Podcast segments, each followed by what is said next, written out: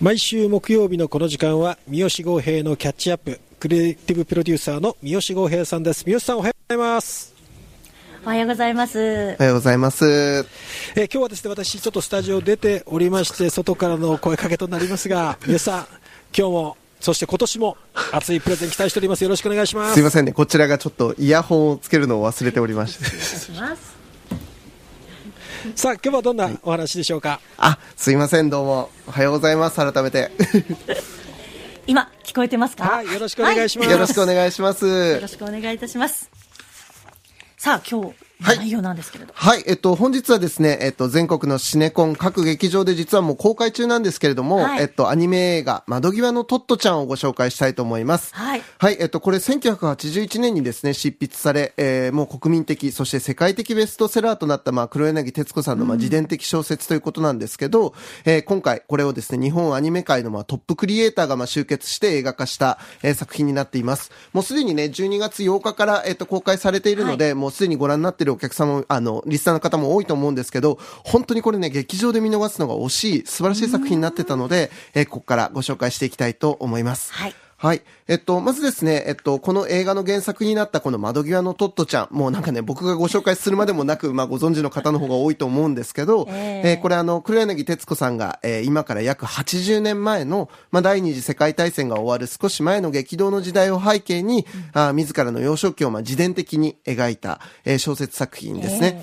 で、あの、1981年にこれ執筆されて、現在に至るまで、なんと、全世界で累計2500万部超。ね。で、20い、20以上の言語で翻訳もされていますと。もう世界中で愛されている本当に大ベストセラーなんですね。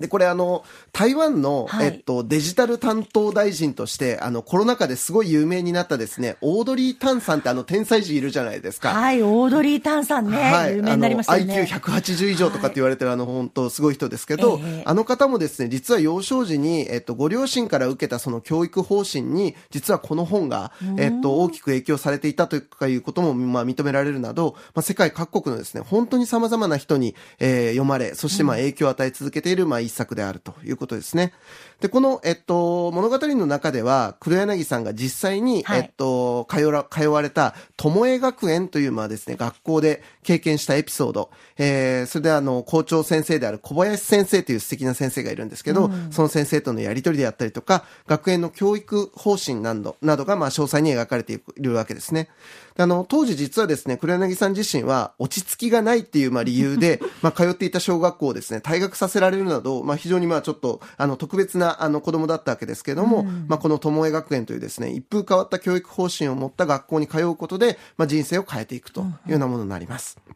で、あの、黒柳さん自身はですね、はいえっと、まあ、今で言えば、その多動性だったりとか、まあ、衝動性みたいなことから言われる、その発達障害を、まあ、持ち合わせた子供であったっていうことを、まあ、ご自身の著書の中でも触れられているわけですけれども、まあ、友江学園はそういう、まあ、特別な、まあ、特徴を持つ、まあ、少年少女の自主性、まあ、自分自身でやりたいことっていうのを、まあ、しっかり尊重しながら教育していくっていうですね、まあ、当時としては非常に先進的な学校だったわけですね。すねはい。で、あの、映画の冒頭の中で、えっと、黒柳さんがですね、その校長先生である小林先生とですね、初めて出会った日のエピソードが描かれるわけですけども、これがやっぱ本当素敵でですね、はい。あの、転校前の学校では、本当にその困った子として、まあ、扱われていたトットちゃんが、えっと、校長室に招き入れられてですね、で、小林先生が、さあ何でも話してごらんと、話したいこと全部っていう風に言って、彼女の話をですね、じっくりとにかく聞くっていう時間を設けるんですね。で、えっと、そこから実に4時間。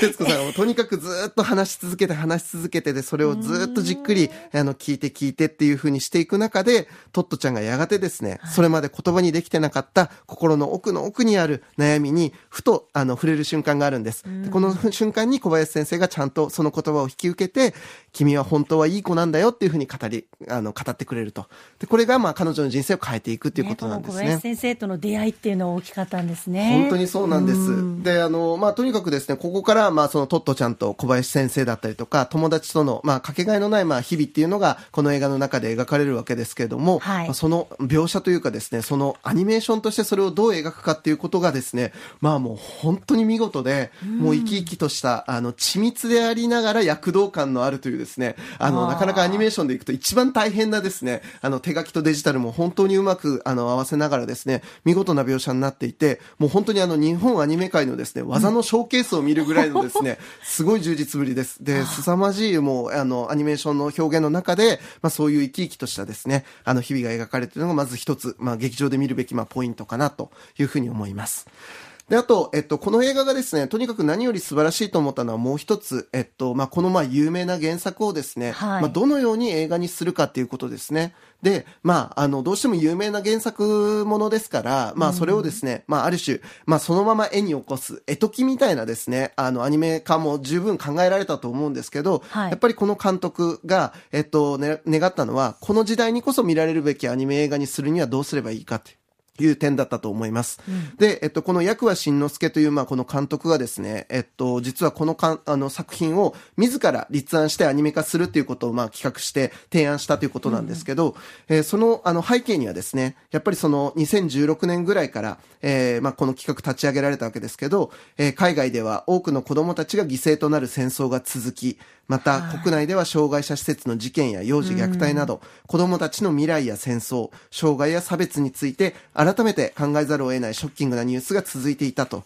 いうことが、まあ、創作の背景にあったというふうに語られています。そして、まあ、そんな社会と向き合うにあたって、魔法やヒーローが出てくるのではなく、あくまで日常と現実を舞台としながら、えー世代を問わず、何らかの気づきと力を、えー子供たち、そして大人たちに届けられる作品を構想する中で、その全ての要素を満たすものが、窓際のトットちゃんの中に全部あるじゃないかということで、まあ、この映画の、まあ、あの、創作にまあ関わっていくようになったということなんですね。なるほど。ほうほうっていうこともあって、ええ実際この映画ですね、僕もあの改めて原作読んでみたんですけど、実は極端なですね、付け加えだったりとか、なんかね、その改変みたいなものっていうのはあんまり行われてなくって、あくまで、まあその一つの一つの、まあもう原作にあるエピソードが、そのままアニメ化するだけで、あの、今の時代をすごく暗示的に、あの、まあ描くようなものにちゃんとなっているっていうこと、やっぱ本当に驚くんですね。で、中でもやっぱり僕があの一観客として、やっぱりもう残念ながらと言うべきか、まあ戦慄せざるを得なかったのは、まあトットちゃんたちの、まあ、日常にひたひたと、しかし確実に忍び寄る戦争の予感の描写なんですね。で、えーまあ、この戦争の予感の、まあ、その足音、まあ、その描写については、あの、実はでも映画の中でええ残虐なその戦場のシーンとか戦争のシーンというのは、ほぼ一個もですね、描かれることないんですよ。うんなんだけどどうやって？めちゃくちゃ怖いんです。ちゃんと怖いんです。で、それは何かっていうと、やっぱりとにかくですね、子供たちの目線から、この世界が少しずつ変わっていく様子だったりとか、あれ、ちょっとおかしいなっていう様子がやっぱ少しずつ描かれていく。で、もっと言えばですね、この映画実はですね、カメラの高さがほとんど子供の視点で描かれるんですよ。なるほどね。なんだけけど、ある終盤のあるシーンで、ついに一瞬、この目線が大人の目線に上がるんです。で、この瞬間に何が映り込むかっていうところがすごいポイントで、すごいんですよ。で、これ本当にですね、あの、まあ、それはまさしくトットちゃんが、それまで子供だったものが、それまでとは違う目線から世界の実相と出会い直さなきゃいけない。その瞬間っていうのが、どういうものかっていうことだったりとか、えーまあ、その、もう本当そこに、あの、まあ、至るまでのですね、一連のシークエンスは、本当に僕これ、お世辞でも大げさでもなく、映画史に残る屈指の名演出だと思いました。すごいでそうやってす。し視線を変えるだけで、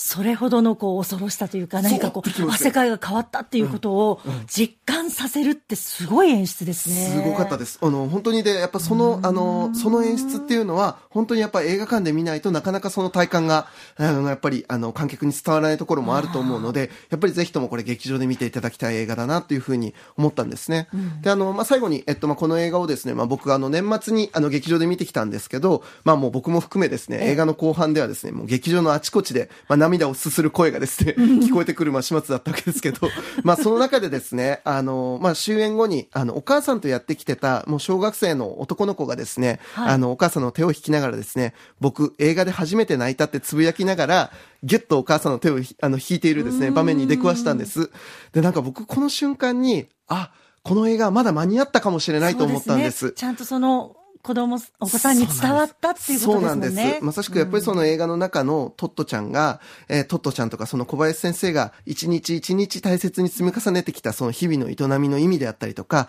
それが本当に一瞬で全て失われてしまう悔しさとか、あるいはそこに宿る切なる理念みたいなもの、あの大切な思いみたいなものは決して奪わせないっていう、まあそういう映画のメッセージが、ちゃんとあの少年の、あのお母さんの手のに中に握ったあの思いが、ちゃんとなんかつ伝わったのかなっていうふうに感じたし、僕たち大人は、まあその実現をちゃんと支えなくてはなというふうに思うような鑑賞体験でもあった。で、この映画まだですね、ギリギリ、あの劇場での公開会も残っておりますので、どうかご家族皆さんでですね、そうですねあのご覧いただきたい映画だなということで、今日は窓際のトットちゃん映画版ですね、あのご紹介させていただきました。いやー今回も熱のこもった素晴らしいプレゼンをありがとうございました。ありがとうございます今年もですね、はいえーまたまた、えーいろんな作品をはい紹介していただきたいと思いますので、よろしくお願いいたします。どうぞよろしくお願いしますありがとうございました。はい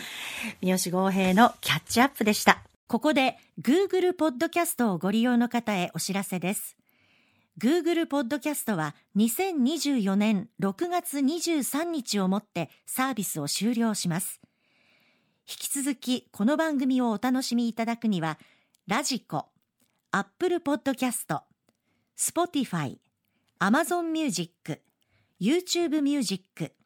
いずれかのアプリをご利用ください。これからも RKB ラジオのポッドキャストをお楽しみください。